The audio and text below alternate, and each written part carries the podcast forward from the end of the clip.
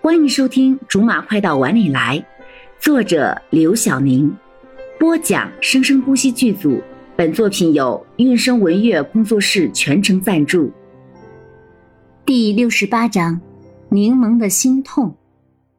是啊，是啊，可是听说她在学校外面都很亲切的，跟男朋友在一起的时候表现的就更甜美了。是吗？苏峰的表情有点微微的暗了下来。柠檬有些微微得意的笑，看来他应该是全部说中了。虽然苏峰的反应并不明显，罗少应该也不会发现有什么不妥。不过只要能确认就好了，这至少说明他在苏峰家门口守了一夜，没有白守。小峰，你说这种女人是不是特别让人作呕？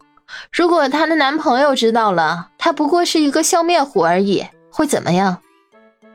苏峰也恢复了之前笑眯眯的样子，说：“我也不知道呢，因为我也不是那种人啊。我在学校里可是和学生们都很好的呢。”我说：“如果，你就想象一下，你说这种行为算不算欺骗呢？你说她男朋友会原谅她吗？你说她男朋友的好朋友该忍吗？”柠檬此时只是笑着盯着苏峰。我不知道，真的不知道，真的。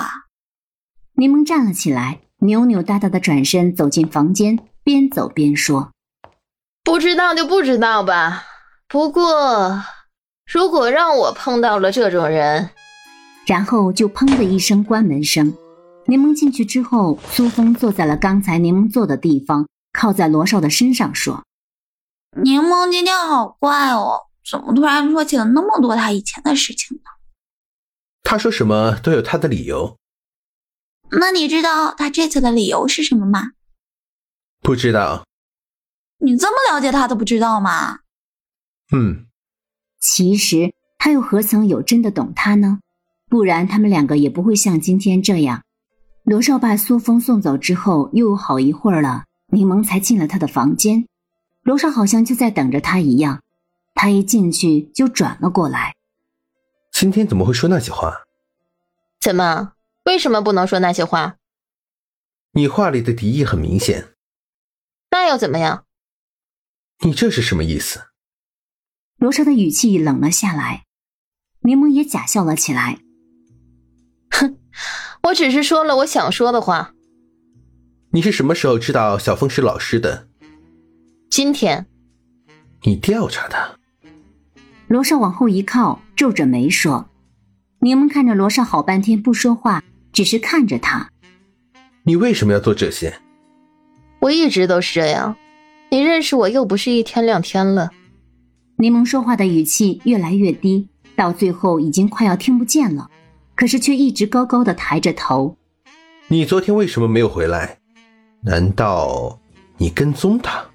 你连这种事情都做得出来？柠檬笑了，跟刚才的假笑不同。哼，你说的对，我现在也很后悔做这些事情，真的。跟小峰去道个歉吧，他不会计较的。道歉？我呸！我后悔并不是觉得对不起苏峰，而是……那是什么？没什么，很晚了，我去睡了。柠檬。柠檬甩门出去，好像把全部的气氛都发泄在了这个门上。刚才在房间里的那种突然上来的心痛，让他无力发作。本来想要吼，想要质问罗少凭什么这么说他，可是却又不知道拿什么来质问他。突然觉得自己就像个傻子一样，在只能装下小孩子的滑梯里缩着待了一夜，不敢睡，不敢动。本来想晚上可以开心的告诉他这个真相。可以让他不会被骗，谁想到头来只换来了他一顿劈头盖脸的质问。飘飘，能不能陪我去见个人？谁呀？罗少他女朋友。